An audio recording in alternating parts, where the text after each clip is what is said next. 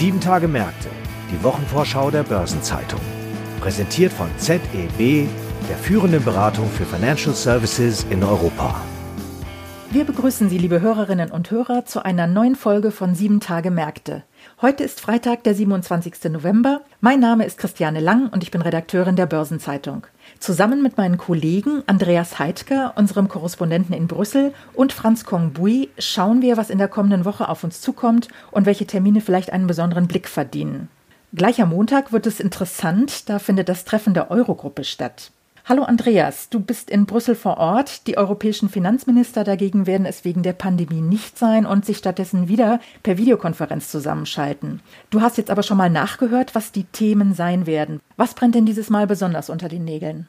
Ja, hallo Christiane. Am Montag, äh, wie gesagt, ist die voraussichtlich letzte Debatte der Eurogruppe in diesem Jahr. Und da sticht ein Thema besonders hervor. Und zwar ist das ein Thema, das auch in der Vergangenheit schon viele Nerven gekostet hat. Es geht um die Reform des europäischen Stabilitätsmechanismus, also des ESM, des Euro-Rettungsfonds. Und diese Reform hat eine lange Vorgeschichte. Schon vor vielen Jahren wollte der damalige Finanzminister Wolfgang Schäuble den ESM zu einer Art europäischer Währungsfonds umbauen. Daraus wurde in dieser Form nichts, aber die jetzige ESM-Reform, die also am Montag erneut auf dem Tisch liegt, ist quasi das, was bei dieser Debatte herausgekommen ist. Und du sagst, das liegt jetzt schon so viele Jahre auf dem Tisch. Wo sind denn die Probleme oder warum ist das noch nicht durch? Eigentlich ist diese Reform ja schon seit zwei Jahren politisch ausverhandelt. Ein Kompromiss ist gefunden. Nur hat es der damalige Eurogruppenchef Mario Centeno leider nicht geschafft, die Verabredungen endgültig in trockene Tücher zu bringen. Und so ist es gekommen, wie es kommen musste. Vor einem Jahr, im Herbst 2019, hat der italienische Rechtspopulist Matteo Salvini das Thema für sich gekapert und äh, geradezu eine Angstdebatte gegen den ESM losgetreten. Und äh, seitdem liegt dieses Reformpaket quasi auf Eis, weil Italien nicht zustimmen konnte. Kannst du vielleicht kurz einfach sagen, was das für Ängste sind, die die Italiener haben? Salvini schürt äh, die Angst, dass es Italien geht äh, wie Griechenland nach der Finanzkrise, dass quasi die Souveränität des Landes eingeschränkt würde, dass Italien unterjocht würde, sollte es ESM-Kredite einbeziehen. Es ist eine, eine hochemotionale innenpolitische Debatte entstanden über die Finanzpolitik und die hatte die hatte einfach auch Auswirkungen auf die Euro und seither liegt, wie gesagt, diese ESM-Reform auf Eis. Aber jetzt drängt die Zeit, denn zu diesem Reformpaket gehören auf der einen Seite Adjustierungen im Instrumentenkasten des Euro-Rettungsfonds. Also bestimmte Programme wurden gestrichen, bestimmte Programme wurden leicht verändert. Aber dazu gehört auch der sogenannte Backstop für den Europäischen Bankenabwicklungsfonds. Und der soll unbedingt noch in diesem Jahr verabschiedet werden. Kannst du vielleicht ganz kurz noch mal was zum Bankenabwicklungsfonds sagen, warum der so wichtig ist? Der Bankenabwicklungsfonds ist eigentlich ein Resultat der letzten Finanzkrise. Er wurde geschaffen, um in Straucheln geratene Banken, die möglicherweise abgewickelt werden müssen, zu unterstützen. Das Motto war, es soll kein Steuergeld mehr in die Rettung und in die Abwicklung von maroden Banken fließen. Deswegen ist dieser Bankenabwicklungsfonds so wichtig. Er wird im Augenblick aufgebaut. Anfang 2024 soll er vollständig gefüllt sein mit dann äh, schätzungsweise 70 Milliarden Euro. Aber man möchte gerne noch ein zusätzliches Sicherheitsnetz einführen. Quasi eine Letztsicherung zu diesem Abwicklungsfonds. Das heißt, wenn einmal mehrere große Banken ins Straucheln kommen, dann könnten eventuell diese 70 Milliarden nicht mehr ausreichen. Und da möchte man äh, dann quasi ein neues Sicherheitsnetz bilden, einen neuen Geldtopf, auf den man dann zurückgreifen könnte. Und dieser soll beim ESM angesiedelt werden soll auch ungefähr 70 Milliarden Euro haben, sollte eigentlich auch Anfang 2024 in Kraft sein. Aber die Zeit drängt so ein bisschen. Man hat jetzt an der aktuellen Krise gesehen, dass diese auch die Banken treffen kann. Das Volumen der faulen Kredite könnte jetzt steigen. Und von daher möchte man unbedingt, dass diese Letztsicherung, dieser Backstop schon zwei Jahre früher in Kraft tritt. Das heißt Anfang 2022. Und das ist nur noch ein Jahr Zeit und dieses eine Jahr braucht man eigentlich, um dieses ganze Paket in den Euro-Staaten ratifizieren zu lassen. Das dauert ungefähr ein Jahr und deswegen drängt jetzt die Zeit und deswegen will man das unbedingt in diesem Jahr noch vom Tisch haben. Wenn das jetzt so eilig ist und so wichtig ist mit dem Backstop, gibt es denn eine reelle Chance, dass am Montag diese ESM-Reform dieses Mal nun wirklich verabschiedet wird? Denn das Thema hatten wir ja auch schon mal Anfang Oktober in einem unserer Podcasts. Ich habe mich einmal umgehört und in der Eurogruppe gibt es bislang schon recht positive Signale aus, aus Rom. Der italienische Finanzminister Roberto Gualtieri ist in Brüssel ja sowieso ein alter Bekannter. Er war lange Jahre der Vorsitzende des Wirtschafts- und Währungsausschusses im EU-Parlament und er gilt ohnehin als Befürworter der Reform. Aber auch Ministerpräsident Giuseppe Conte ist grundsätzlich an Bord. Das Problem ist nur, niemand weiß, inwieweit diese emotionale und nicht immer rational geführte Debatte vielleicht am Wochenende und im Vorfeld der Entscheidung der Eurofinanzminister noch einmal hochkocht. In Brüssel heißt es deswegen, es ist ein Zittern bis ganz zum Schluss und am Montag stellen sich viele schon darauf ein, dass es ein langer Abend werden könnte. Ja, das klingt aufregend. Wenn es denn aber dann wirklich gelingen sollte, dieses Reformpaket jetzt zu verabschieden, würde das denn deiner Ansicht nach auch das Vertrauen der Mitgliedsländer in den ESM stärken? Auf jeden Fall. Man hat in den letzten Monaten, äh, vor allem seit Ausbruch der Pandemie, auch gemerkt, dass diese italienische Debatte durchaus Einfluss äh, hat auf, äh, auf andere Mitgliedstaaten. Wenn ich einmal daran erinnern darf, dass der ESM schon im Frühjahr ein großes Kreditpaket aufgelegt hat, quasi zum Nullzins und zu Nullkonditionen für alle Euro-Staaten, die besonders von der Pandemie betroffen sind. Dieses Kreditpaket hat ein Volumen von bis zu 240 Milliarden Euro. Und bis heute hat kein einziger Euro-Staat von diesen Krediten etwas abgerufen. Das ist ja auch ein Zeichen, dass es hier an Vertrauen fehlt.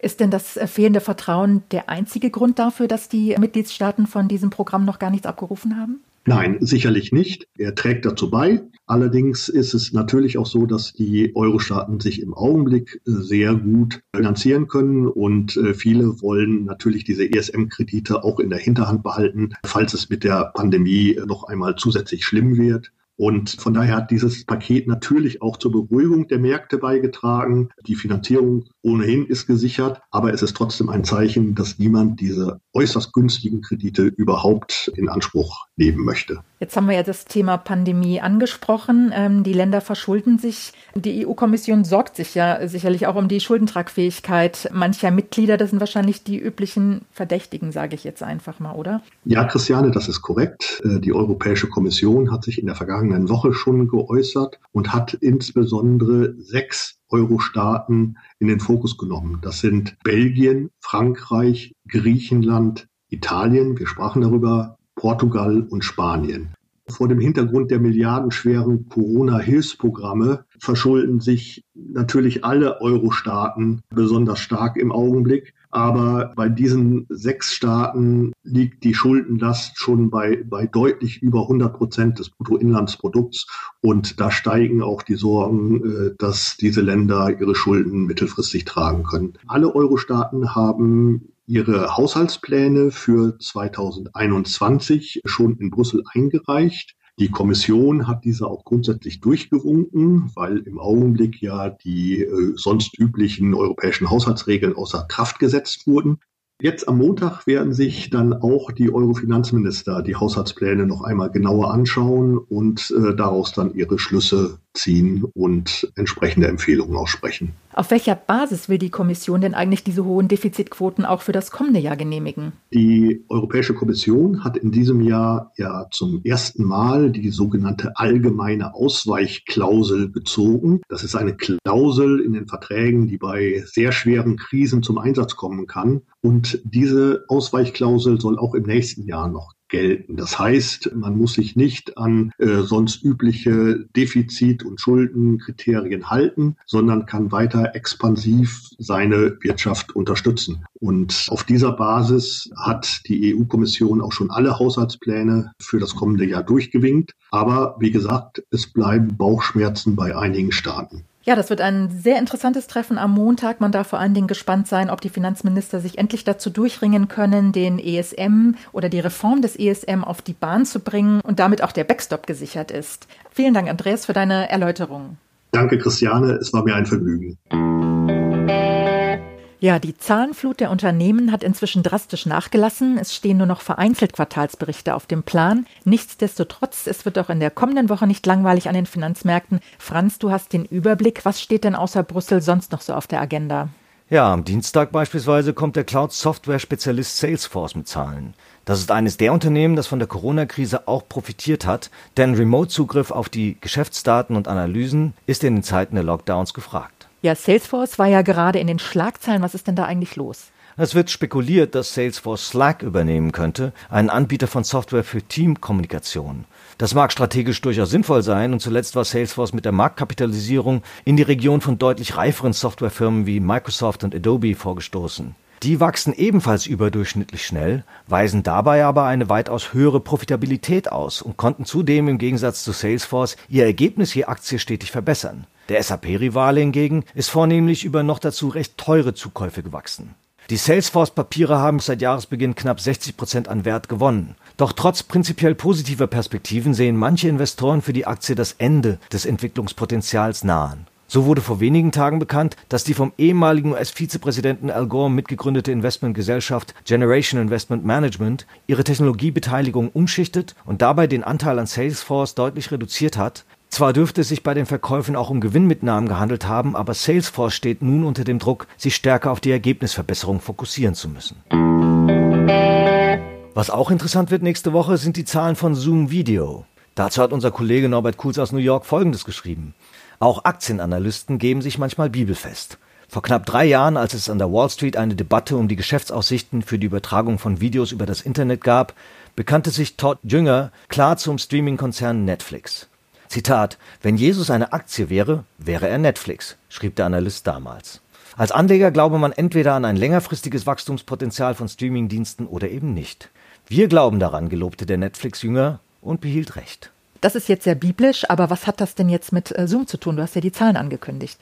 Zoom Video, der in Zeiten von Homeoffice und Corona-Pandemie populär gewordene Softwareanbieter für Videokonferenzen, steht auch im Zentrum einer Glaubensdebatte. Es geht um die Frage, ob Videokonferenzen bereits zu einer längerfristigen strukturellen Veränderung von Kommunikation und Arbeitswelt geführt haben oder ob die Nachfrage deutlich fallen wird, wenn reguläre Konferenzen wieder ohne Infektionsgefahr möglich sind. Skeptiker bekamen in den vergangenen Wochen Oberwasser, als sich Hinweise auf einen baldigen Impfstoff erhärteten und den Aktienkurs von Zoom wiederholt unter Druck brachten. Analyst Zane Crane vom Wertpapierhaus Bernstein fällt deswegen aber nicht gleich vom Glauben ab. Mit einem Verweis auf das Jesus-Netflix-Zitat seines Kollegen bezeichnete er Zoom als die Wiederkunft Christi am Aktienmarkt.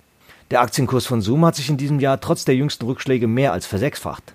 Für die am Montag nach Börsenschluss erwarteten Ergebnisse für das dritte Quartal kalkulieren Analysten mit vervierfachtem Umsatz und einem fast achteinhalb Mal gestiegenen Gewinn im Vergleich zum Vorjahr. Den Zoom-Leugnern gingen zuletzt die Argumente aus. Dann kommen wir jetzt mal zurück nach Deutschland. Am Donnerstagabend wird die vierteljährliche Entscheidung über Veränderungen in den Indizes der DAX-Familie bekannt gegeben. Und da steht ein größeres Stühlerücken im S-DAX an. Mehrere Titel müssen das Feld räumen, weil sie entweder bei der Streubesitzkapitalisierung oder beim Börsenumsatz die Kriterien nicht mehr erfüllen. Wenn man nach dem Streubesitzumsatz schaut, sind das laut dem Index-Experten Tobias Adler von Otto Seidler zwei Werte, und zwar der Berliner Kabelnetzbetreiber Telekolumbus und der Nürnberger Autozulieferer Leoni.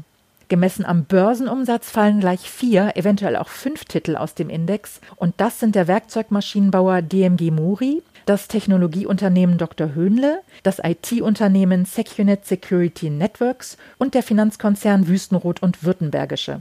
Offen ist noch, ob die Deutsche Beteiligungs AG ebenfalls aus dem S-DAX weichen muss. Als mögliche Kandidaten für die Aufnahme in den S-DAX nennt Tobias Adler den Online-Broker Flatex, den Rüstungselektronikhersteller Hensoldt, den Biokraftstoffhersteller Verbio sowie die beiden Online-Händler Home24 und Westwing. Aussichten haben eventuell auch der Autozulieferer Elring Klinger und der Kühlkettenlogistiker Vecutech. Im S-DAX tut sich ja einiges. Wie schaut es denn beim MDAX aus? Im MDAX geht es deutlich ruhiger zu. Hier wird es nur eine Veränderung geben, und zwar soll Siemens Energy aufgenommen werden. Das ist das Spin-off von Siemens, das im September an die Börse gegangen ist. Und das soll im kommenden Jahr sogar Chancen auf den Aufstieg in den DAX haben. Wer dann für Siemens Energy aus dem MDAX ausscheiden wird, ist noch nicht klar. Hier gibt es derzeit ein Kopf-an-Kopf-Rennen zwischen den beiden Finanzdienstleistern Grenke Leasing und Arealbank. Du hast gerade den DAX erwähnt. Was tut sich denn dort? Da stehen ja umfassende Reformen an.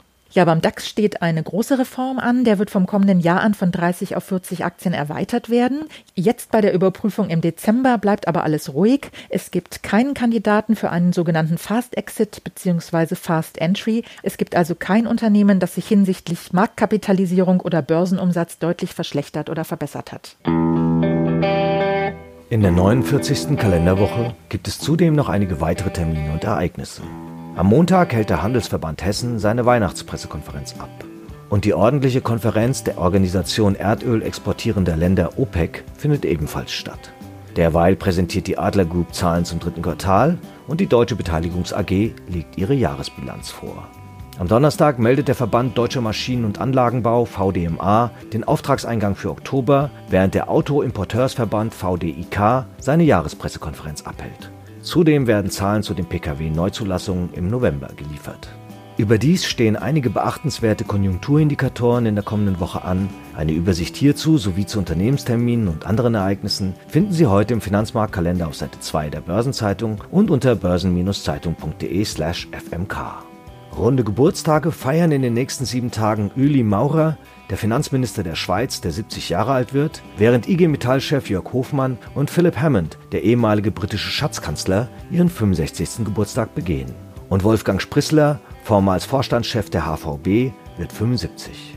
Obendrein gibt es auch noch ein paar Jahrestage in der kommenden Woche. So wurde vor 200 Jahren der Philosoph und kommunistische Revolutionär Friedrich Engels geboren. Vor 30 Jahren wurde der Abriss der Berliner Mauer offiziell vollendet und im Vereinigten Deutschland fanden die ersten gesamtdeutschen Wahlen seit Ende des Zweiten Weltkriegs statt. Und vor 500 Jahren gelang Ferdinand Magellan die Durchfahrt durch die später nach ihm benannte Magellanstraße an der Südspitze Amerikas. Und dann noch ein paar Hinweise in eigener Sache. Am Dienstag kommt eine neue Ausgabe von Fonds und Finanzen, dem Asset Management Newsletter der Börsenzeitung. Einen Tag später erscheint das Anlagemagazin Rendite mit einem Ausblick auf 2021. Und Dienstag findet zudem das virtuelle WM-Seminar zur Hauptversammlung und Corporate Governance 2021 statt. Das ebenfalls an dem Tag beginnende WM-Online-Seminar zu Beteiligungsanzeigen und sonstige KWG-Anzeigen geht über zwei Tage. Und am Mittwoch gibt es noch die virtuelle Steuerkonferenz zu Quellensteuern und Asset Management International sowie am Freitag das digitale Werkstattgespräch über Klimafonds, realer oder rentabler Klimaschutz. Und damit verabschieden wir uns für heute. Redaktionsschluss für diese Episode war Donnerstag, der 26. November, 18 Uhr. Eine Gesamtübersicht über Konjunktur- und Unternehmenstermine gibt es unter börsen-zeitung.de slash Termine. Alle genannten Links sind auch in den Show Notes zu dieser Folge aufgeführt. Ich wünsche Ihnen einen guten Wochenabschluss sowie ein erholsames Wochenende. Wir wünschen Ihnen auch noch einen besinnlichen ersten Advent. Bis zum nächsten Freitag. Tschüss.